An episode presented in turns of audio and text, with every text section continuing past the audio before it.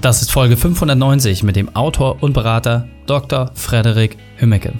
Willkommen zu Unternehmerwissen in 15 Minuten. Mein Name ist Raik Hane, Ex-Profisportler und Unternehmensberater. Jede Woche bekommst du eine sofort anwendbare Trainingseinheit, damit du als Unternehmer noch besser wirst. Danke, dass du die Zeit mir verbringst. Lass uns mit dem Training beginnen. In der heutigen Folge geht es um besser delegieren. Welche drei wichtigen Punkte kannst du aus dem heutigen Training mitnehmen? Erstens, wie können wir gut führen? Zweitens, was du beachten musst beim Delegieren. Und drittens, weshalb Religion und Führung zusammenhängen. Du kennst sicher jemanden, für den diese Folge unglaublich wertvoll ist. Teile sie mit ihm. Der Link ist reikane.de slash 590. Bevor wir gleich in die Folge starten, habe ich noch eine persönliche Empfehlung für dich. Diesmal in eigener Sache. Dein perfekter Unternehmertag. So heißt mein erstes Buch, was im April 2021 auf den Markt gekommen ist. Seitdem haben hunderte von Unternehmern Werkzeuge und Techniken kennengelernt, mit denen sie ihre Arbeitszeit reduzieren und gleichzeitig ihre Gewinne steigern konnten. Grandios sind eure Feedbacks, wie beispielsweise das von Volker aus Hannover. Er schreibt, die Mischung aus Lebensgeschichte, konkreten Werkzeugen von einem bekannten Gast und direkter Eintragungsmöglichkeit von dem, was man umsetzen möchte, ist einmalig. Ich konnte so viele wichtige Erkenntnisse gewinnen und bin dadurch meinem perfekten Unternehmertag schnell näher gekommen. Und genau darum geht es für uns. Du sollst deinen perfekten Unternehmertag leben. Und wenn du das Buch noch nicht hast, geh einfach auf reikane.de slash Buch und sichere dir dein Exemplar. Willkommen, Dr. Frederik Hümmecke. Bist du ready für die heutige Trainingseinheit? Yes, auf jeden Fall. Sehr gut, sehr gut. Dann lass uns gleich starten mit den drei wichtigsten Punkten, die wir über dich wissen sollten in Bezug auf deinen Beruf, deine Vergangenheit und etwas Privates. Ja, im Beruf das hat sehr viel mit meiner Vergangenheit auch direkt zu tun, deswegen verbinde ich das mal. Ich habe angefangen, Ökonomie zu studieren, als ich schon Unternehmer war und habe mich immer gefragt, warum machen die Leute das, was sie so tun? Und habe mich dann mit dem Thema Neuroscience beschäftigt. Und daraus ist mittlerweile eine Verbindung entstanden, dass ich auf die Wirtschaft gucke als Unternehmer mit dem Pragmatismus dass ich auf der anderen Seite aber auch ins Gehirn schaue, mir die Frage stelle, warum tun wir das? Warum sind wir auch manchmal vollkommen ramdösig? Warum machen wir Sachen, wo während wir sie machen, wir wissen, das ist vollkommen doof? Und ähm, habe diese Themen zusammengenommen und ähm, arbeite da in einer Unternehmensberatung, bin immer noch Unternehmer mit einer kleinen Unternehmensgruppe. Und privat habe ich einen riesigen Fehler gemacht. Ich bin, nachdem ich fünf Jahre in Holland gelebt habe, wieder nach Deutschland zurückgezogen, nach Jelsenkirchen und da lebe ich jetzt mit meiner Frau und meiner Tochter, die fast zwei Jahre ist. Okay, sehr cool. Warum das ein Fehler ist, ähm, das, das musst du später auf jeden Fall nochmal ausführen. Aber einer der Hauptgründe, warum du hier bist, du hast ein sehr, sehr spannendes Buch geschrieben, und zwar Handling Shit. Und ähm, da geht es ja vor allem genau um diese Themen für uns Unternehmer. Ähm, Führung ist keine Sache, die man mal so einfach nebenbei lernt ähm, und vor allem, der man sich auch intensiv beschäftigen muss. Deswegen hol uns doch mal ab. Was ist deine spezielle Expertise? Was gibst du den Menschen weiter? Eine Sache, mit der ich mich viel beschäftigt habe, war die Frage eben, wie können wir uns wirksam verhalten? Wie können wir gut führen? Das war immer für mich als Unternehmer eine spannende Frage. Und das, was natürlich immer wieder dabei passiert, sind die Tiefschläge, sind die Fehlschläge, ist das Drama, was einem so begegnet. Und ähm, ich habe mich immer wieder damit beschäftigt, weil ich dann im Coaching mit Führungskräften war, ging es immer wieder natürlich um die heftigsten, die schwierigsten Personen und Situationen. Und mit diesen Themen habe ich mich immer mehr und immer mehr und immer mehr und immer mehr beschäftigt. Irgendwann äh, rief mich ein guter Freund an und sagte, so ein scheiß Idiot mal wieder, da musst du mal ein Training zu machen. Dann habe ich ein Training gemacht und irgendwann ist aus diesem Thema ein Buch geworden. Und das ist das, was ich mittlerweile im Wesentlichen mache.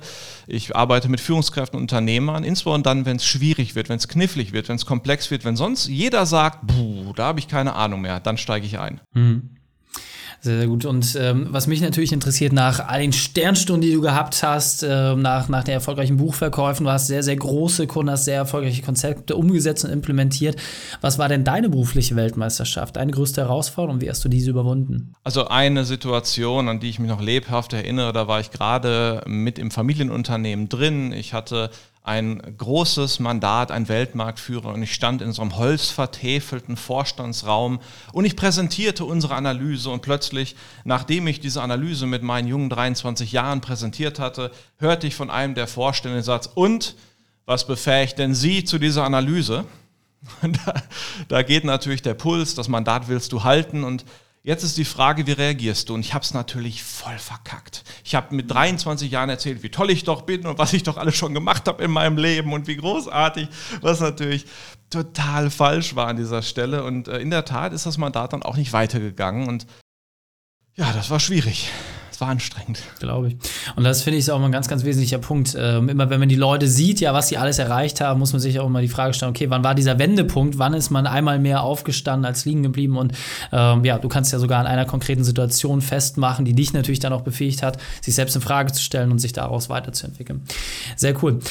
Für uns heute das Hauptthema, wie ich äh, ja, besser delegieren kann, was ich als Führungsperson beachten muss, damit es eben genau nicht dazu kommt, dass ich so viele doofe Momente habe, sondern dass ich mich vielleicht auch ein bisschen davor bewahren kann. Hast du da vielleicht mal einen ersten Tipp für uns? Was ist denn so die Grundlage? Was ist vielleicht der erste Schritt, den ich beachten muss, wenn ich nicht das, was ich abgebe, später doppelt und dreifach wieder zurückbekommen möchte? Ja, also machen wir heute statt Handling Shit Preventing Shit. Also wie delegiere ich schon mal so, dass es klappt? Und der, der größte Fehler liegt an zwei Stellen. Also typisches Momentum ist doch, ich als Unternehmer, ich werde erfolgreicher, ich werde erfolgreicher, mehr zu tun. Und jetzt denke ich mir, oh, das schaffe ich alles gar nicht. Dann finde ich irgendjemanden, der nicht bei drei auf den Bäumen ist, irgendein Mitarbeiter, irgendein Bekannter. Und dann nehme ich einen Teil meines To-Dos für den Tag raus und sage, hier, mach du das mal. Und dann schmeiße ich dem das auf den Tisch Meistens mache ich das nicht gut, weil ich habe ja gerade eilig, ich habe ja gerade Hektik. Dann macht er irgendwas, was nicht meinen Erwartungen entspricht, weil er schon gar nicht im Kontext ist und nicht begriffen hat, worum es dann eigentlich wirklich geht. Und dann kriege ich das zurück und was lerne ich? Wann immer du was delegierst, kommt nur Mist bei raus. Und hier wurden zwei große Fehler gemacht. Und der erste Fehler ist, Delegation als einen Moment zu verstehen. Delegation ist kein Moment, Delegation ist ein Prozess. Delegation ist der Prozess, indem du einen Mitarbeiter über einen längeren Zeitraum befähigst, dir wirklich etwas abzunehmen. Und abzunehmen funktioniert nur dann, wenn du nicht einzelne Aufgaben delegierst. Denn wenn du das machst, du delegierst eine Aufgabe, dann kommt der Mitarbeiter mit einer Rückfrage zurück. Du beantwortest die Rückfrage, der geht wieder hin und, und so weiter. Dann spielst du Ping-Pong. Dann hast du am Ende pro Mitarbeiter 40 Rückfragen auf deinem Schreibtisch. Was du machen musst, ist die Verantwortung zu delegieren. Also sagen, lieber Mitarbeiter, an dieser Stelle gibt es für dieses eine Thema folgendes Ziel, das du am Ende bitte erreichen musst. Da begleite ich dich jetzt, das, hin zu, das zu erreichen. Da machen wir jetzt mal einen Plan, wie wir da hinkommen und das ist die Verantwortung, die du da übernimmst. Daran erkennst du, dass es erfolgreich war. Das ist mir auf dem Weg wichtig und jetzt lass uns den Weg über einen Zeitraum gemeinsam gehen. Mhm. Was, äh, glaube ich, eine Frage ist, die sich jetzt ganz, ganz viele Hörer stellen. Ja, aber genauso mache ich das ja. Also da ist ja jetzt äh, für mich kein neuer Ansatz dabei, äh, weil dass ich länger mit meinen Leuten reden muss, das ist mir ja vollkommen klar.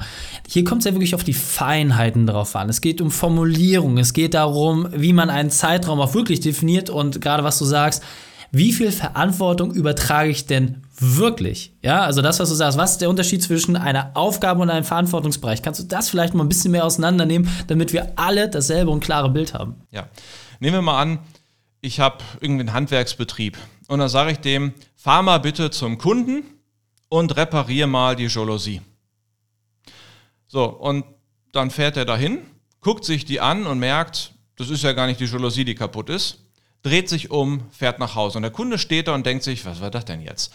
Übrigens, genau das ist mir für letzte Woche passiert. Im Badezimmer, wir kamen aus dem Urlaub, die Jalousie war kaputt. Wir haben jemanden angerufen, der kommt vorbei, sollte die Jalousie reparieren, sagt, das ist gar nicht die Jalousie, das ist hier der Knopf, mit der die Jalousie steuert. Und dann dreht er sich um und fährt nach Hause. Und wir stehen da als frustrierter Kunde, sind genervt. Bei dem Handwerker muss irgendwann nochmal jemand rauskommen, weil er hat schon gar nicht geguckt, was war die Analyse, wo geht es denn eigentlich wirklich drum. Die Aufgabe, die delegiert war, war, fahr mal dahin, mach mal die Jalousie heile. Die eigentliche Verantwortung wäre doch, als Handwerksbetrieb, fahr mal dahin, mach Umsatz, wo es geht und hinterlasse einen glücklichen Kunden, der gerne immer wieder bei uns anruft. Das ist meine echte Verantwortung. Das ist auf einer ganz anderen Ebene. Und jetzt muss ich mir die Frage stellen, wie kann denn der Mitarbeiter das? Muss ich ihn da vielleicht coachend erstmal begleiten? Kann ich ihn da schon alleine hinschicken? Was versteht er dann davon, Kunden glücklich zu machen? Und was steht er davon, vielleicht Zusatzverkäufe möglich zu machen? Da entwickeln sich jetzt Lernfelder, die ich als Prozess mir je Mitarbeiter angucken darf dem Mitarbeiter klar machen darf, worum es mir für ihn geht, was er dort lernen darf, was ist das gewünschte Ergebnis und woran erkenne ich das und woran messe ich das, damit ich Feedback geben kann. Und in dem Moment, wo ein Unternehmer das macht, dann kommt ein Mitarbeiter und sagt, Mensch, hier, ich bin hier, um äh, sie glücklich zu machen, denkt er sich und sagt, okay, die Jalousie, das ist es nicht, aber hier die Steuerung, komm, wir gucken, was wir tun können. Und dann wird das Problem gelöst. Und das ist ein ganz anderer Fokus als das, fahr mal dahin, mach mal die Jalousie heile, oh Chef, geht nicht, ich komme mal zurück weil das ist nur Verschwendung. Da war ein Besuch, der viel Anfahrt kostet, viel Arbeitszeit kostet, viel Koordination kostet für nichts, für einen unzufriedenen Kunden. Wollte gerade sagen. Und äh, die Rechnung äh, kriegst du natürlich trotzdem, weil die Anfahrt wurde ja geleistet. Äh, die, die Mannstunden wurden ja investiert. Äh, als Kunde denkt man sich natürlich auch. Und die Frage ist, was macht es? Ja, Thema Kundenbewertung, etc. Sehr, sehr tolles Beispiel, was ich auch sehr praxisnah finde. Ähm, jetzt hast du quasi die weiche Kennzahl, macht den Kunden glücklich definiert. Sagt er, ja, aber der hat nicht gemeckert, das ist doch glücklich. Also vielleicht da mal ein bisschen ähm, das, das transparenter für uns zu machen. Was sind denn vielleicht so die ein, zwei Kernpunkte im Thema Verantwortung, die ich jedem Mitarbeiter mitgeben kann, die ja klar sind oder unmissverständlich, wo ich ganz klar sage, okay, das wurde erreicht, das wurde nicht erreicht und vor allem auch branchenübergreifend. Natürlich ist es erstmal eine, eine weiche Kennziffer und hier wird schon klar, es ist ein Entwicklungsprozess, den wir mit dem Mitarbeiter machen müssen, wo ein Mitarbeiter auch teilweise die Haltung entwickelt, zu, und auch die, die Sensibilität zu entwickeln für die Frage, was ist denn eigentlich ein glücklicher Mitarbeiter? Hier heißt es, zwei Dinge konkret richtig zu machen. Wir, wenn wir delegieren, wollen wir dem Mitarbeiter vermitteln, was ist denn das Ziel? Und es gibt zwei Arten von Ziele. Die erste und wichtigste Art von Ziele ist auf der Sinnebene. Wofür fährst du dort überhaupt hin? Also wofür ist es wichtig, dass du dorthin fährst? Und es ist wichtig, dass wir gute, zufriedene, zahlende Kunden haben. Und das ist auf der Sinnebene erstmal wichtig, damit wir als Unternehmen gut prosperieren können. Und dann gibt es darunter eine ganz konkrete Zielebene. Das sind dann die smarten Ziele. Ne? Also was ist das, was du spezifisch machen musst, was machst du nicht? Wie messen wir das, dass du es gemacht hast? Wie realistisch ist es? Wann terminierst du das? Geht das schon in einem Termin? Äh, da darf man ein bisschen differenzierter werden und im Idealfall überlässt man das schon einem Kunden, äh, einem Mitarbeiter und gibt ihm dort einen größeren Verantwortungsbereich, dass er selber diesen ausfüllen kann und sagt, hey, der Sinn ist, ein glücklicher Kunde, der uns viel Geld bezahlt und das gerne macht, weil er eine Leistung gekriegt hat. Und jetzt füll du deine Ziele da drin aus, lass uns die mal Stück für Stück besprechen und dich dahin entwickeln. Sehr, sehr cool. Und jeder, der sich immer fragt, ja, was heißt eigentlich Unternehmenskultur und wie entwickle ich eine Unternehmenskultur? Jetzt habt ihr gerade eine Schritt-für-Schritt-Anleitung bekommen, die man wirklich auf dem Bierdeckel runterbrechen kann. Also sehr, äh, sehr gut, Frederik. Äh, sehr cool und sehr transparent. Wir sind so langsam auf der Zielgeraden. Ähm, jetzt war das natürlich ein kleiner Impuls aus dem gesamten Portfolio, was du auch anbietest. Holst doch nochmal ab. Dein Buch Handling Shit. Was kann ich darunter erwarten? Wo finde ich das? Wie kann ich mit dir am besten in Kontakt treten und dann verabschieden wir uns. Genau. Handling Shit findet ihr in jeder Buchhandlung, wie was auf sich hält und bei Amazon natürlich. Shit ist natürlich ein sauberes wissenschaftliches Akronym. Eine Abkürzung steht für Stress, Heuchler, Idioten und Temperamente oder Persönlichkeiten.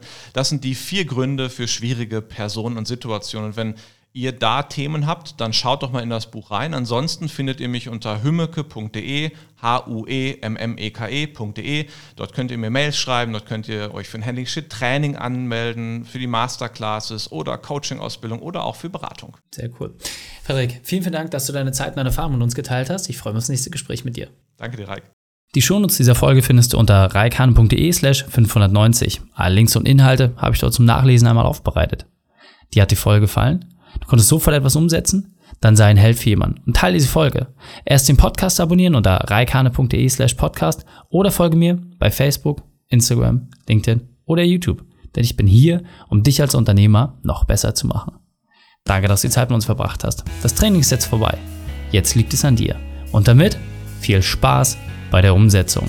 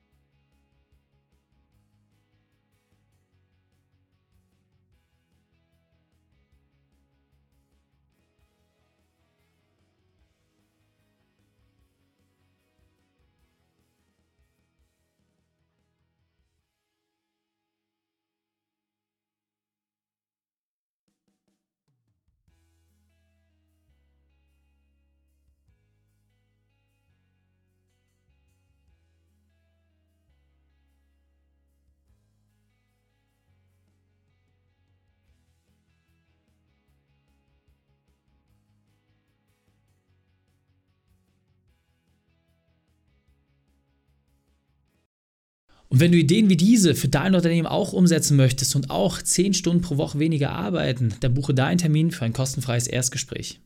Dann sprechen wir gemeinsam und schauen, mit welcher Methode wir dich am schnellsten voranbekommen. Geh einfach auf reikane.de/slash Austausch und buche dein kostenloses Erstgespräch. Einfach eintragen und dann sprechen wir schon bald persönlich miteinander. reikane.de/slash Austausch.